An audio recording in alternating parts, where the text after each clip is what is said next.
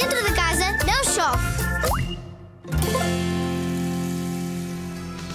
As mercearias são sítios fantásticos. Pede aos teus pais para te emprestarem cebolas, alhos, batatas, latas de feijão, atum e milho. Pede também fruta. Agora divide tudo em cestos pequenos ou taças de plástico. Acabaste de criar a tua própria mercearia.